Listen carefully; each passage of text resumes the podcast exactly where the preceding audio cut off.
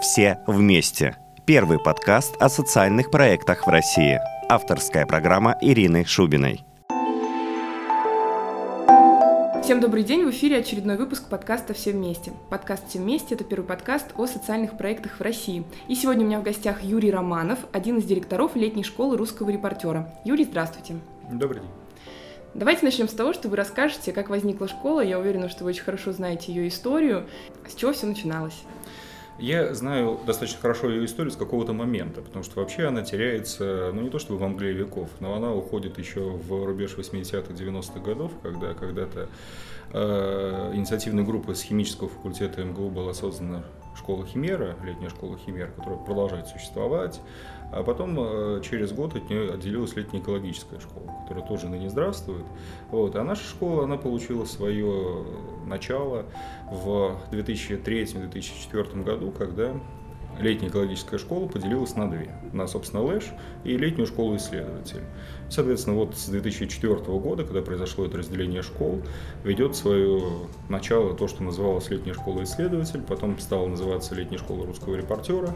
Ну а сейчас мы все чаще, набравшись наглости, так сказать, именуем себя просто некоммерческим образовательным проектом «Летняя школа», вот, потому что он э, ну, разрастается с одной стороны, с другой стороны не умещается в журналистские рамки русского репортера. Угу. То есть, насколько я вас поняла, все начиналось с каких-то таких инновационных проектов и экологических проектов. Потом спектр образовательных направлений расширился.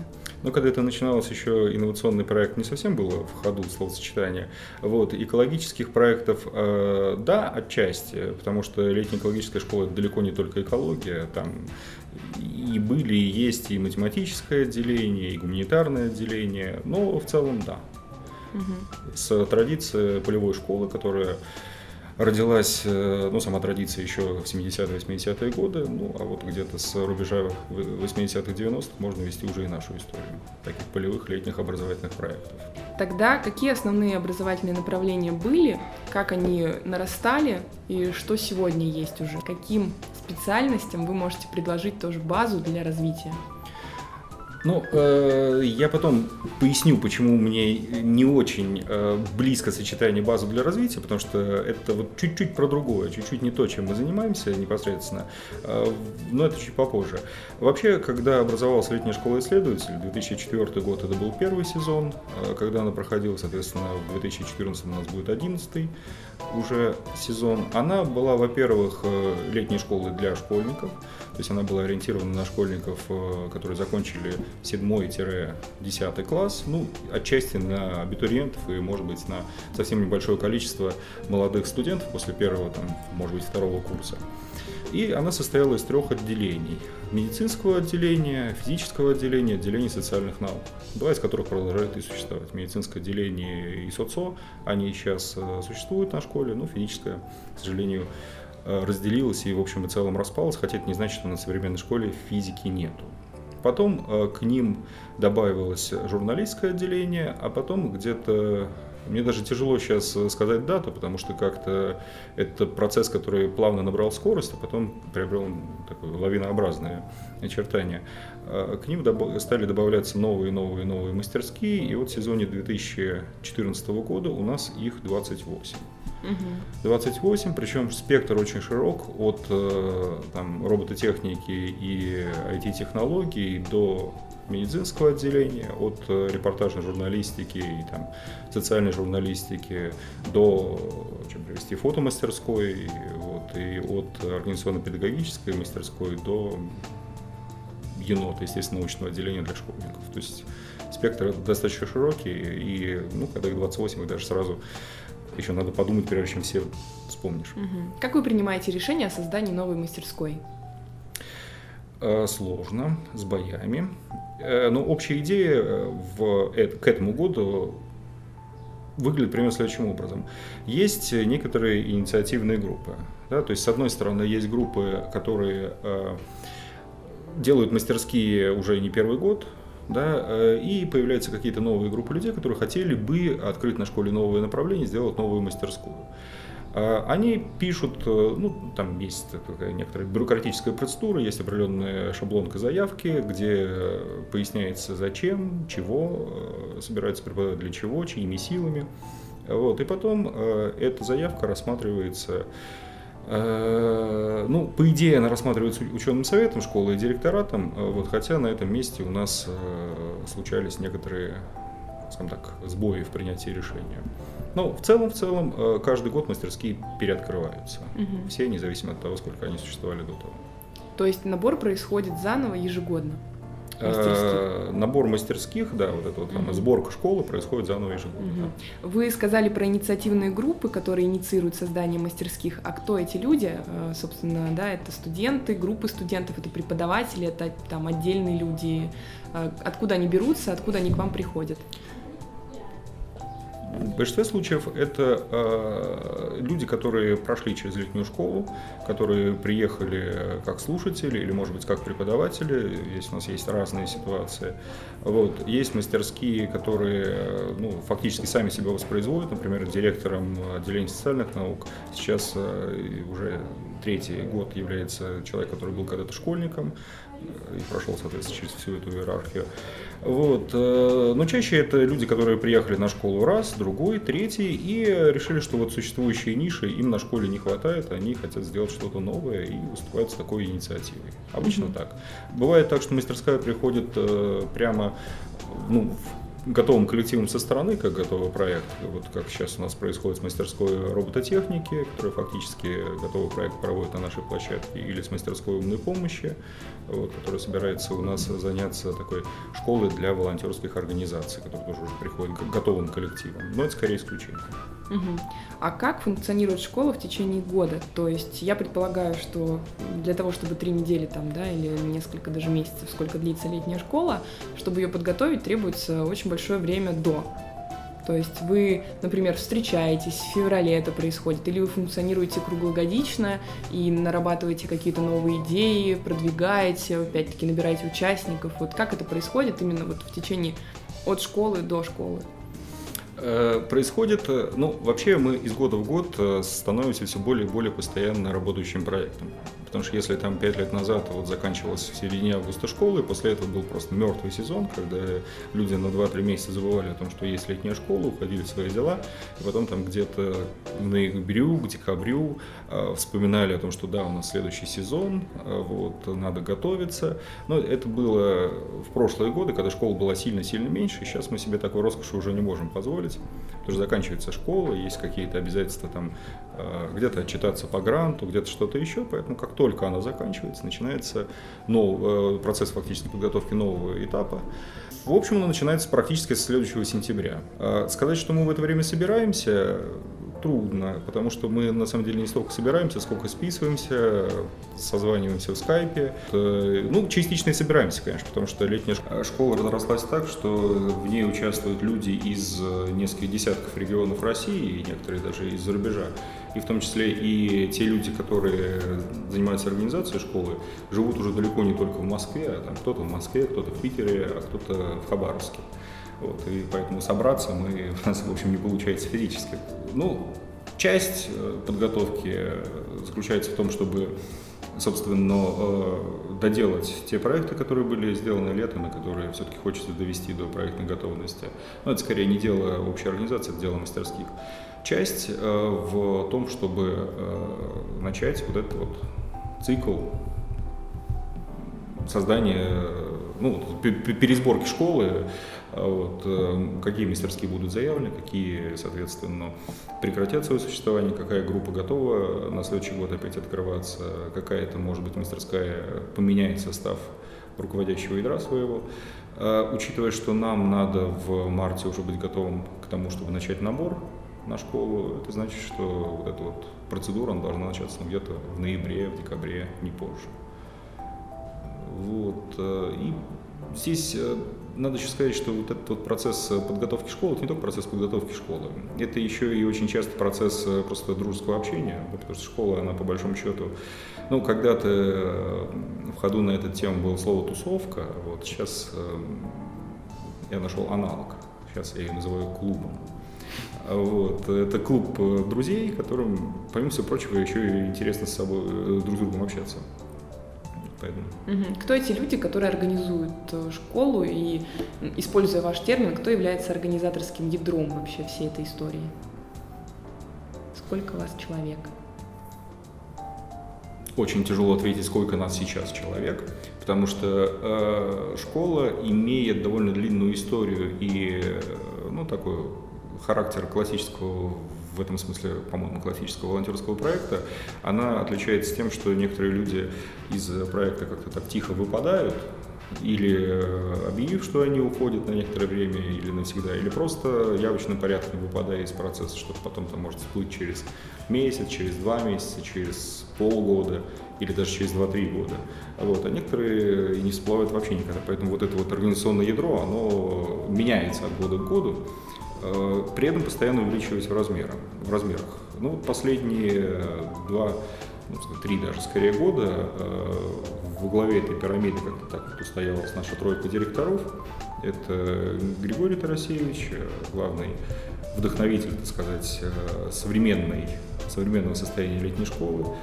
Он работает в русском репортере, собственно говоря, благодаря нему на школе произошел такой ребрендинг, благодаря нему появилось очень мощное журналистское отделение. Ну и фактически в основном его работе, его там, харизме, его энергии школа обязана тем рывком, который она совершила несколько лет назад. Вот. Это Ирина Маслякова, которая работает в как она сейчас правильно называется, Российская экономическая академия имени Плеханова называлась. Сейчас я не очень уверен, что я не пропустил какое-то переименование. Вот. Ну, соответственно, я. У нас разный срок пребывания в главе этого проекта. Там, Гриша был еще на летней экологической школе. Я первый раз в 2004 году появился на школе, в 2006 году первый раз директорствовал. Ира в 2006 первый раз появилась на школе, а директором стал там, через несколько лет, не помню, честно говоря, даже в каком. А, вот это вот э, управленческое ядро. Э, дальше идет второй круг, так сказать, людей, которые ездят на школу там, 3, 4, 5, 6, кто-то больше лет. Э, и которые, э, ну, в некоторых случаях просто уже устаканился, так сказать, круг обязанностей, который традиционно исполняет. Там это наша Рита Крылова Света Крюкова, за которыми мы совершенно точно спокойны, что кухня будет как за каменной стеной, вот, что все будут накормлены, что продукты будут закуплены, что в общем, с питанием будет все в порядке. Это там Ваня Щербаков, который возглавляет медицинское отделение, возглавляет нашу группу набора. Вот это Гарик Мосягин, которому мы обязаны работающим сайтом и прочими информационными вещами. Вот, ну и так далее, так далее, так далее. То есть вот на сегодняшний день, если прикинуть, сколько человек вовлечены вот сейчас за полтора месяца до открытия школы в ее подготовку, в ее подготовку получится, наверное, где-то чуть больше ста человек. Угу. Тогда какие есть э, основные направления подготовки школы? То есть, я так понимаю, естественно, есть программная часть и часть, можно назвать обеспечением, да? Вот в этих двух направлениях что происходит? Процессы какие основные, вы можете сказать? Есть э, программная часть, да. Ну, собственно говоря, про программную часть в основном шла речь, да, про то, что есть mm-hmm. мастерские, у мастерских есть свои хотелки, да, что они хотели бы реализовать, какие-то потребности в обеспечении техническом всего этого самого дела. Есть приглашенные преподаватели, есть, э, так сказать, те люди, которых им хотелось бы позвать, чтобы они выступили на мастерской или, может быть, выступили с золотой лекцией. Золотой лекция у нас на нашем жаргоне, так сказать, называется та лекция, которая не на одну мастерскую только распространяется, а на значительную часть школы. Вот, и, ну, и, и так далее, и так далее, и так далее. То есть это все вопросы расписания, которые мы в этом году героически пытаемся сделать э, все-таки заранее немножечко. Вот, так, чтобы к началу каждого из циклов, а школа, она проходит месяц, это значит 4 недельных цикла. Вот, чтобы расписание цикла было известно к началу цикла, да, а не как у нас, к сожалению, случалось очень часто, когда расписание на следующий день появлялось где-то ближе к концу предыдущего. Вот. Я уж не говорю о кричащих ситуациях, когда оно где-нибудь там в середине ночи окончательно доверстывалось. Посмотрим, может быть, мы справимся с этой нашей, с этой нашей частью, так сказать, раздолбайства. Вот. Э, это все такая организационно-программная составляющая. Хотя здесь надо сказать, что, собственно, учебные программы – это дело не столько даже нашей специально существующей для этого группы содержания и не столько директората, сколько дело мастерских. То есть здесь степень автономии, она достаточно большая. Если поначалу школа была фактически конфедерацией отделений, то сейчас она превратилась в федерацию, но все равно э, степень самостоятельности у каждой мастерской достаточно велика. Вот. Второй большой блок – это подготовка места. Э, мы второй год уже будем пользоваться площадкой, которую нам предоставляет на партнерских основаниях Объединенный институт ядерных исследований в городе Дубне. Дубне. Э, то есть их фактически бывший выморочный, так сказать, тренерский лагерь, который уже несколько лет не используется по основному назначению. Вот, он называется официально базой отдыха, которую мы оккупируем на месяц, с середины июля до середины августа. И там мы раскидываем свои палатки на территории этого лагеря, используем корпуса лагеря как учебные помещения, ну и, в общем, пользуемся прочей инфраструктурой. Ну, понятно, что поскольку лагерь старый, там требуются какие-то ремонтные работы, требуется там, подремонтировать крышу здесь, провести, ну или там переложить пожарный водопровод там. И это тоже достаточно большая группа вопросов. А, здесь же рядышком стоят группы вопросов, которые связаны с согласованиями со всеми официальными инстанциями а, открытия нашего лагеря.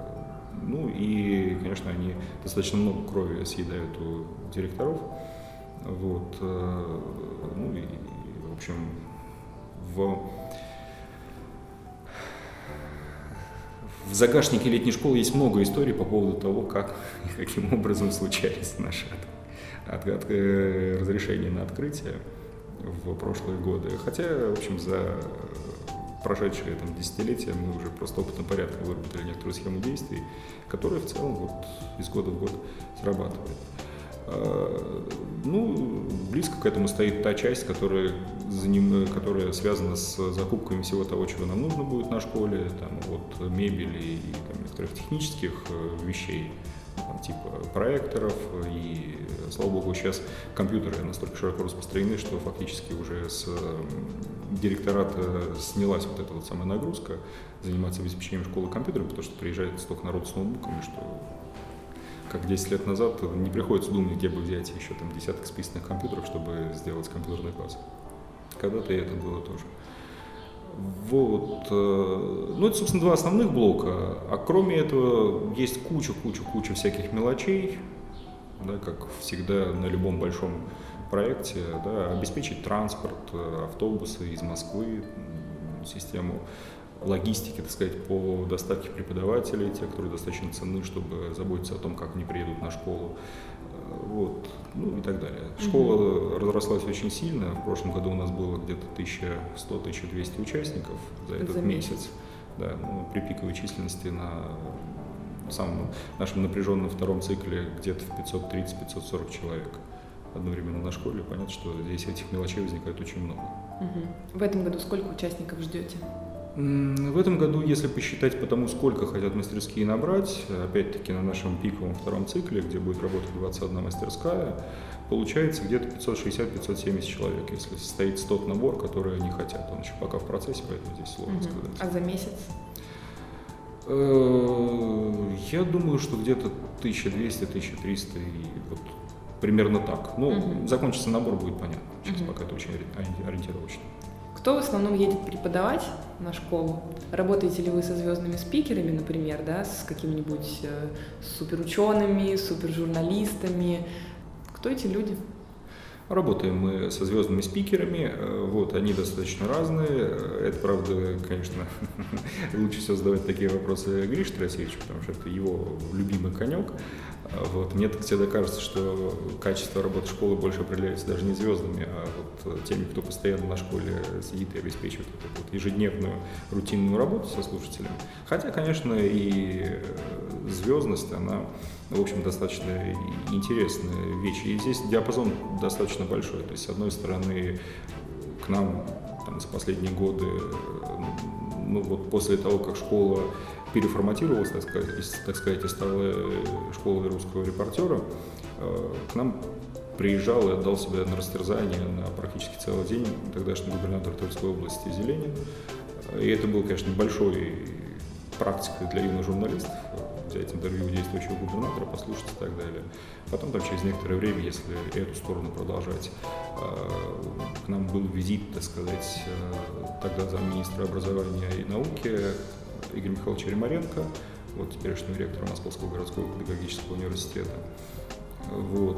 Не знаю, может быть, он и в новом качестве нас посетит, во всяком случае, приглашение мы отправили, вот, а дальше будем смотреть. Другая сторона спектра – это, ну, если совсем другую вспоминать, Евгения Чирикова, которая выступала, конечно, не как политик на школе, да, потому что политических вопросов мы, ну, разве что в научном ключе, но, в принципе, стараемся не, даже не то, чтобы стараемся не поднимать, просто школа про другое, вот, а выступала как эколог. Это Олег Дерипаска, который, в общем, достаточно неожиданно для нас возник на горизонте летней школы, да, и которому мы, в общем, благодарны за ту поддержку, которую его фонд нам оказывает. А, ну вот, то есть это если брать э, таких медийных персон, есть достаточно большое количество заметных ученых, ну, на каких условиях они участвуют? И вот вы сказали про то, что, на ваш взгляд, гораздо важнее те, кто работает каждый день со слушателями. А это кто? Э, условия, на которых, они участвуют, на которых они участвуют, там принципиально одно условие. Бесплатно это? Да, то есть э, ни один человек, который работает на школе за исключением врача и за исключением, так как когда он есть э, охрана, они денег за свою работу не получают. Вот. Единственное, что какие, то сказать, исключения для звездных преподавателей сделаны, это то, что они не платят организационного взноса, да, который, правда, и так для остальных участников дела добровольное скорее. Ну, добровольно, но при этом все платят. Вот. А с другой стороны, для, ну, там, для кого-то мы обеспечим транспорт, привезем, отвезем, накормим. Вот. Ну, при том, что большинство участников школы живут все-таки в палатках, для преподавателей у нас есть возможность поселения в таком ну, более цивилизованных, так сказать, условиях в домике. Вот. Это если говорить об условиях. Если говорить о том, кто, собственно говоря, вот те, которые ниже, то здесь надо вспоминать один из основных лозунгов. Их несколько. Да. Есть мне больше всего нравится лозунг летней школы, который «Над нами только небо». Вот, в том смысле, что мы самоорганизуемся и в общем и целом ну, на сегодняшний день никому не подчиняемся и ни перед кем не отчитываемся в рамках по тем обязательствам, которые мы на себя взяли. Вот. Но кроме того, есть еще лозунг, что на школе каждый учится и каждый учит. То есть фактически вот эта клубная школа, когда собравшиеся на мастерских люди собираются э, не разделенные там каким-то барьером, что вот это вот умные, все знающие преподаватели, а вот это вот ничего не знающие студенты. Вот. Хотя, конечно, как какая-то группировка или туда, или туда есть.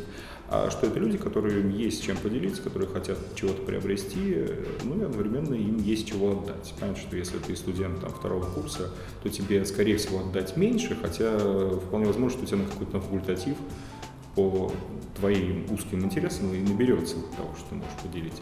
Вот. Как собираются эти люди, очень тяжело сказать. То есть, э, при том, что я много лет на школе живу, вот, и э, даже занимаюсь ее организацией, понять, почему люди на школу приезжают, у каждого настолько своя мотивация. Сводится это в основном к тому, что на школу приезжают люди не работать, а на школу люди приезжают жить. Вот, вот это, вот, там, у кого-то два дня, у кого-то три дня, у кого-то неделю, у кого-то месяц жизни на школе, э, в общении, в взаимодействии с теми людьми, которые просто приятные. Ну и тогда мы очень плавно идеально, так красиво переходим к следующему вопросу. Что происходит, собственно, на самой школе, в каком формате работают участники? И, ну, можно все-таки назвать их экспертами уже, да, то есть это какие-то круглые столы, какие используются формы работы? И самое главное, что является конечным результатом, ну, скажем, даже не школы в целом, а вот каждой из мастерских – что там происходит. То есть я так понимаю, что это же речь не идет про какие-то открытые лекции или что-то такое, речь идет больше про что-то практикоориентированное. Или нет? Исправьте меня, если я не права. Речь идет, собственно, и про лекции тоже, но здесь э, никто никогда не ставил какой-то жесткой рамки, что на школе мы занимаемся только практикоориентированными вещами, или что на школе мы э, читаем только теоретические лекции. Нет, этой установки никогда не было. Но э, лекции вещь более теоретическая, ну, более далекая от жизни, если так можно сказать, э, в среднем. Э, поэтому они, наверное, встречаются чуть реже, потому что люди приезжают на школу, в общем, для, для того, чтобы заниматься чем-то, что им интересно. Но это не значит, что лекций на школе нет. Нет, есть, э, есть их достаточно много. То есть, если приезжает человек, для которого формат, в котором он хочет преподать то, чего он э, может преподать, это лекция, ну, ради бога. Вот. Единственное, что любая лекция на летней школе, она, ну почти любая, обладает некоторой такой спецификой. Э, дело в том, что среда на летней школе, она с одной стороны максимально доброжелательна, то есть, э, не, ну, понятно, что бывает, что кто-то там с кем-то поссорился, кто-то кого-то недолюбливает, но в общем и целом, в общем и целом, э, сказать, что там какая-то вражда, конкуренция и так далее, нет. Мы даже, когда э, школа была преимущественно детская, потому что сейчас уже у нас большая часть слушателей студенты, а не школьники, принципиально для себя решили, что у нас нету никаких дифференцированных отметок вот ровно для того, чтобы нельзя было выделить лучших, худших и так далее. То есть у нас есть э, схема зачет-не зачет, выполнил задание, прошел этот барьер, не прошел, но никаких э, дифференцированных зачетов при этом нет. То есть нельзя выделить отличников, хорошистов и так далее. Э, и это, собственно, был принципиальным моментом. Ну так вот, возвращаясь к тому, о чем я раньше говорил. С одной стороны, среда очень доброжелательна, с другой стороны, среда, в которой принято высказывать любые умные замечания, независимо от того, человека какого статуса они высказываются. Да, то есть, э, если, на взгляд слушателей, лектор говорит странные вещи, то, скорее всего, ему будет задан вопрос, а почему вы так думаете? Вот, и, или а с чего вы это взяли? Или там чего-нибудь еще в вежливой, но достаточно жесткой форме. Вот. Как-то формализовать, э, соответственно, формы занятий да, да, очень сложно. Ну, есть и семинары, хотя это очень не очень напоминает классический университетский семинар, хотя потому что, ну, как классический университетский семинар может представить себе проходящим там где-нибудь э, в полевой аудитории, то есть, проще говоря, в большой палатке. Конечно, совсем другая атмосфера и э, вот. Некоторые мастерские вообще ориентированы в чистом виде на практику. Ну, там, например, Центр полевых исследований, социологическая наша мастерская, они на школе появляются не каждый день. Ну, то есть они приезжают ночевать и уходят в поле сказать, собирать свои сведения. Да, вот в этом году они собираются, если я не ошибаюсь, окучивать, так сказать, э, близко расположенный город Кимры, э, вот, э, исследуя то, как там структурировано социальное пространство ну, деталях это надо уже с ними угу. общаться. Понятно, что там э, занятия у фотографов это практика в чистом виде или там на документальном кино тоже. А хотя э, мастер-классы, да, это конечно, это конечно у них есть. В общем, все что угодно может быть там по форме занятий. А можете привести пример итогового продукта мастерской? Пример итогового продукта мастерской, э, ну, для художественных мастерских, э, вот для мастерской, ну, документальных художественных, для мастерской, например, документального фильма, это были как раз сняты документальные ролики на разные темы, в том числе и ролики о школе, в том числе и то, что, э, кстати, очень интересно смотреть, когда вот они выкладываются в социальных сетях, ну, в общем, количество лайков, оно обычно так, заметное. Для репортажной мастерской, допустим, продукт, ну, он, в общем, вполне себе понятен. Это написанные тексты, тексты журналистских репортажей, из которых э, лучшие, ну, достойные, точнее говоря, даже не лучшие, а достойные, э, действительно публикуются в том же самом русском репортере, хотя и не только в нем. Э, там, если пойти с другой стороны, свежеорганизованная наша организационно-педагогическая мастерская по своему педагогическому направлению предполагает, что выход будет э, некоторый индивидуальный э, продукт, индивидуальный проект, скажем так, который собравшиеся на мастерскую учителя смогут разработать под себя, под свои условия тех школ, в которых они работают, но используя там всю возможную экспертную помощь собравшегося сообщества. Вернувшись э, на основное место работы, так можно сказать, они его попробуют реализовать, и при следующей встрече обсудим, что получилось, где мы угадали, где мы там наваляли дурака. Организационное направление той же самой мастерской – это вообще очень своеобразное, точнее, продукт ее работы вообще очень своеобразен, потому что, с одной стороны, там теоретическая часть про то, как устроены образовательные проекты э, и вообще какие существуют образовательные системы, как оно изменяется в последние годы, десятилетия.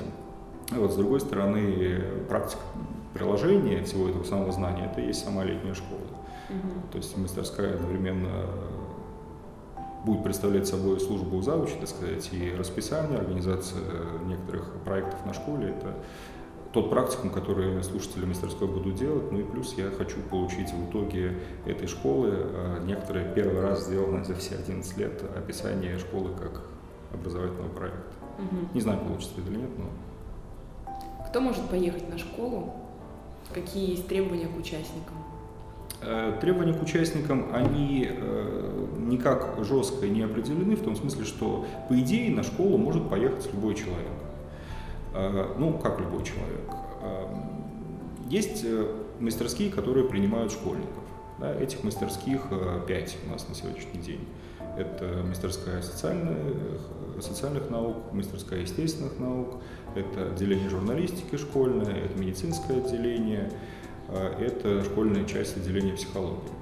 Вот они ориентированы на школьников, а, и, соответственно, туда могут поехать школьники. Там есть э, возраст, с которого они берут.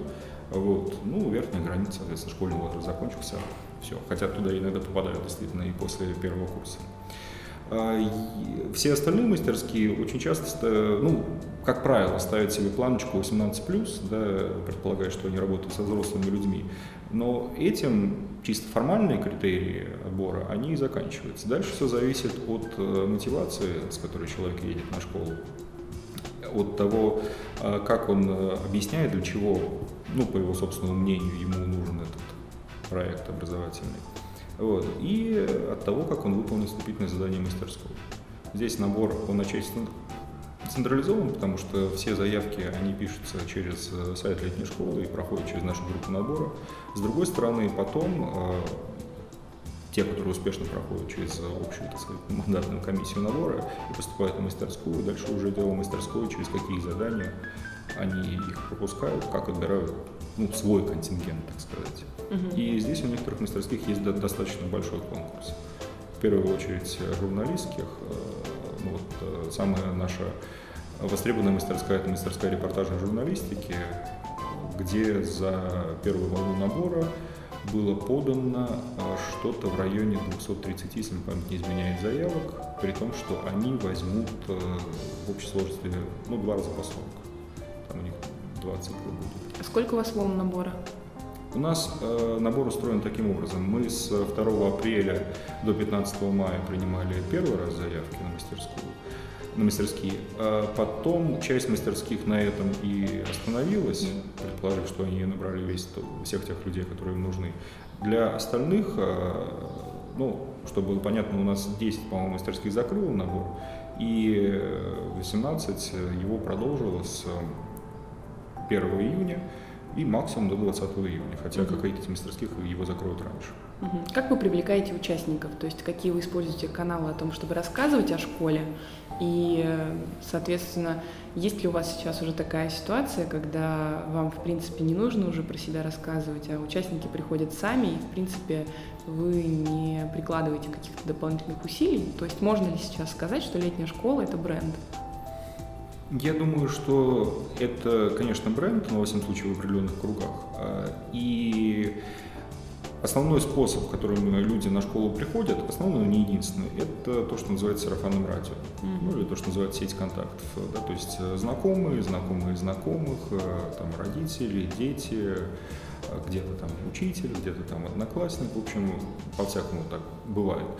Или кто-то от кого-то услышал, потом поискал информацию, потом попалась какая-то публикация о летней школе. То есть в основном это расходится вот такими совершенно сетевыми путями. А что касается целенаправленного пиара, так сказать, это у нас традиционно не очень сильно развитое направление. Ну вот э, мой коллега по директорату Гриш Тарасевич как раз третьего дня писал гневное письмо в рассылку, что летняя школа рискует стать самым крупным образовательным мероприятием, которое не, удосужилось даже выпустить пресс-релиз о том, что она создастся. А, ну, это не совсем так, но близко к тому. Вот. Э, у нас выходит э, информационная реклама э, в русском репортере, она размещается по сайтам образовательной направленности, но в основном это все равно сарафанное. Угу. Ну и последний вопрос. А какие есть источники инвестиций для школы? Потому что очевидно, что месячное пребывание в лесу, ну, недешевое удовольствие, есть какие-то затраты, да, подаете ли вы на гранты или все компенсируют вот эти добровольные взносы, которые платят, или есть какие-то другие еще источники доходов? Скажем так, э, это удовольствие не очень дорогое, потому что э, у нас нет зарплаты, соответственно, вот эта вот достаточно большая статья для проектов такого рода, она отсутствует. Эм, долгие годы фактически единственный источник финансирования, который был в летней школе, это были добровольные организационные взносы участников, но не сейчас довольно значительная статья, вот, при том, что они не фиксированы для взрослых участников, то есть э, там человек в вилке от 200, по-моему, до 500-600 рублей в день сам определяет, сколько он будет платить.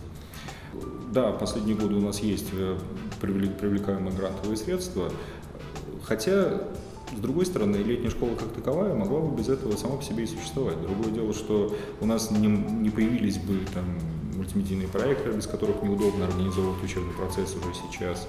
У нас э, были бы там большие проблемы с ремонтом помещений и так далее, и так далее, и так далее.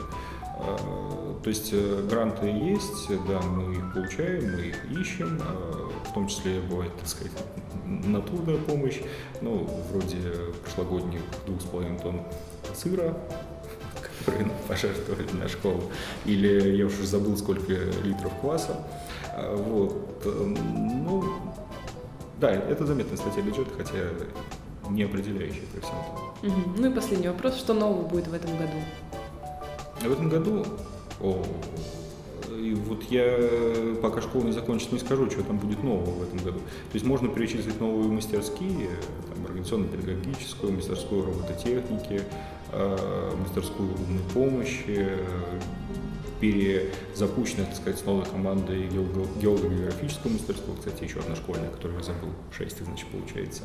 Вот. Э, но что именно будет нового, это станет понятно, когда школа состоится, можно будет оглянуться назад и посмотреть, что, вот, сказать, что все, у нас год получился. Вот. Спасибо вам большое. Спасибо. Ну что ж, друзья, участвуйте в летней школе русского репортера и не забывайте, что великие дела должны быть добрыми. Это был подкаст «Все вместе», первый подкаст о социальных проектах в России. Меня зовут Ирина Шубина. До новых встреч!